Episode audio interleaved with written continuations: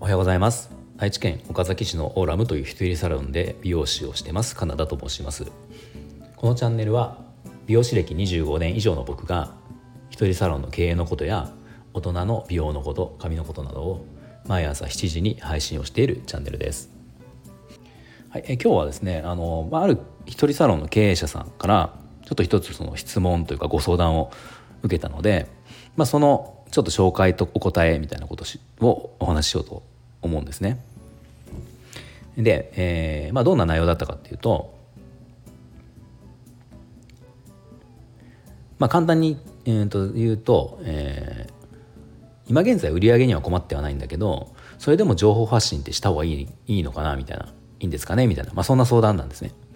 えー、その方は今現在一人サロンされてるんだけど売上的にはまあその特に困ってはないらしいんですよ。まあ、自分の目標の売り上げっていうのがあって、まあ、特にこれ以上増やしたいとかって、まあ、増えるに越したことはないんだけど、まあ、別に十分だみたいな。であのしかもほぼ顧客の方で成り立ってるとらしいんですね。だからもうリピートのお客さん常連さんのの、えー、売り上げでもうその売り上げが成り立っていて、まあ、特に困ってはない満足をしている状態っていうことなんですよ。うん、でもそれでも情報発信でした方がいいのっていうことそういう質問ですね。あのまあ、僕もそうだけど情報発信って今個人の時代だからやっぱ絶対必要だよっていうことって、まあね、他にも言ってらっしゃる方いっぱいいるから、まあ、そういうことを見てあのやっぱうちもやった方がいいのかなっていう疑問を感じたからあのちょっと相談していましたみたいな、まあ、そういった内容でしたね。で、えー、それに対しての僕のお答えなんですけど、えー、やっぱりこれは情報発信は、えー、そういった状態の方でも僕は絶対にした方がいいっていうふうに思ってます。で理由は2つあるんですが、えー、1つ目の理由はやっぱり新規集客っていうのは絶対に必要な時が来るっていうことですね。うん、その必要な時が来るってなった時にやっぱ情報発信してないとなかなか難しいからした方がいいっていうことなんですね。そうその方今、まあ、今現在もちろんその、ね、新規がいなくてもあの、まあ、困ることはないと思うんだけど、まあ、やっぱよく言われるのが年間1割ぐらいの失脚っていうのは必ず自然な失脚ってあるよっていうふうにあの言われますよね。まああのね、あの引っ越し引っ越しされるとかあのなん,、まあ、なんとなく気に入ってはいるんだけどなんとなく他行くみたいな人もまあ中にはいるだろうし、まあ、とにかくな何かの理由でその年間1割ぐらいは失脚を、まあ、するっていうふうに考えた方がいいよっていうのは昔から言われるんですよ。で、まあ、そうなってくるともし何もその新規の集客ができてなかったら当然お客様って減っていくわけですよね。僕の周りにもやっぱそう美容師さんって結構いたんで分かるんですけどあの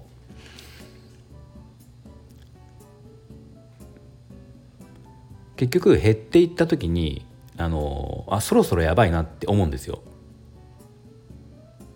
そろそろやばいなって思った時にじゃあ集客をしようって思っても突然そのじゃあ集客しようと思っても分かんないんですよねやり方が。だからあの常にその配信情報発信をしながらいつでもこう集客ができる状態というか、まあ、別に今今の段階でもその方は売上的には問題ないのかもしれないけど、えー、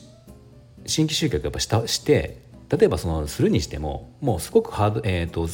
狭いところ狭いところというか、ね、すごく絞って集客をしたらいいと思うんですね。だからなんか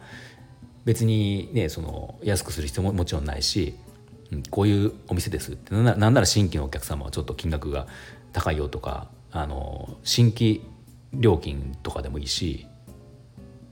初回料金とかね。まあなんかそうやってちょっとハードルを上げてかなり絞る状態にしてでもその新規集客でやっぱした方がよくてで年間1割とかね失脚、まあ、1割失脚にしないにしてもしてもまあ絶対ゼロではないはずなんでそこを穴埋めすることと、まあ、今後もしその減っていった時に集客をしたいと思った時のために今のうちにその情報発信はやっぱした方がいいっていうのは思います。で多分その今現在その顧客で成り立ってる店っていうのは、まあ、結構紹介とかもあると思うんですよ。だからそういうのもあるから新規のお客様って別にあ新規集客ってネットで別にしなくてもあの紹介とかあるからいいよねって思ってる方もいると思うんですね。でも僕あの最近思うのは確かに紹介のお客様って、まあ、昔僕ら美容師始めた頃からやっぱ紹介のお客様は一番その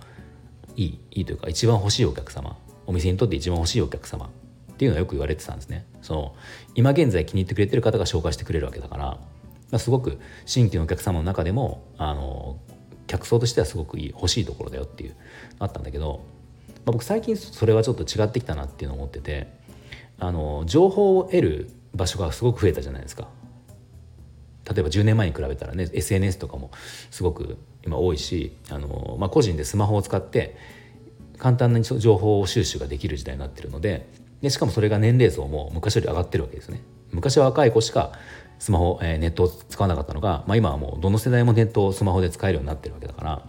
とにかくみんなが情報を得ること情報収集ができるようになっただから別にその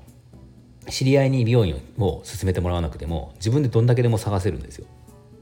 そうするとあの知り合いだからって言ってその人に紹介してもらうよりもあの自分で情報収集をした方が自分に合ったお店美容師さんっていうのは探しやすくなってると思うんで、まあ、なので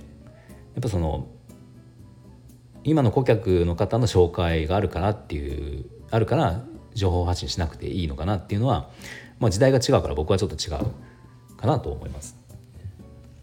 で、えーと、じゃもう一つ2つ目の、えー、情報発信。顧客がいて大丈夫な状態でも情報発信はした方がいいのかっていうのでもう一つの理由なんですけど、まあ、僕結構こっちの方がすごく今日は、えー、と言いたかった。大事だなと思ってて、えー、これ顧客今現在来てくれたってる顧客様の、えー、指示を指示され続けるためにも情報発信が必要だっていうことなんですね。まあこれはどういうことかというとうんでまあまあ来てくれ、えー、顧客で通ってくれてるわけだからもちろんその美容師さんのことをそこの美容師さんのことを、えー、気に入ってる支持してるのは当然だと思うんだけどまあでも例えばその中中にはこうしっかりとこう見ていったらまあずっと言ってるし気に入ってるし何もその不安はないんだけどじゃあでも絶対絶対にこの人じゃなきゃ嫌だっていう理由はそういえばないなっていう人こともなくはないと思うんですよ。でもかといってお店を移るっていうことはないんだけど要は最初に行き始めた頃よりもちょっとこううん気に入ってる度合いがこう薄まってるっていう人の中にいると思うんですよね。でそういうことをなるべくなくすために必要なのが情報発信であの、まあ、情報発信とかすごくやってる人は分かると思うけど情報発信をしようと思ったらすごくこういろんなことをインプットしないと情報発信できないしで、えー、情報発信をじゃし続けていると、まあ、SNS にしろ、ね、音声にしろ何にしろ何か続けているとそこでまたこう新しいまあいいこう循環というか、えー、連鎖というかやりたいことがまた増えてきたりするんですよ。まあ、例えば僕で言ったら、えー、と情報発信をずっとしてて SNS をしててじゃ音声の SNS を始めてでそこで出会った人たちいろんなことを話しててでそしたら自分でちょ今度じゃあ Amazon の Kindle 本を出したくなってとか、まあ、やりたいことが増えていくんですよね。でそうするそうするとじゃあそれを、えー、うちのお客様たちも、えー、SNS とかお店に来た時にお話ししたりとかでその経過を知ってるんですよ。でそうするとどうするかっていうとなんか僕はなんかいろその、ま、いろんなことをこう前前向きにというかあのすごく向上心を持ってやってる人っていう印象がお客様からつくんですよね。まあ、特に今回なんかその Amazon の Kindle 本出すよって話をちょっとまあ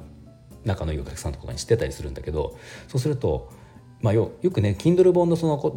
とを分かってない人からすると本出すのってすごくこう驚かれるんですよ。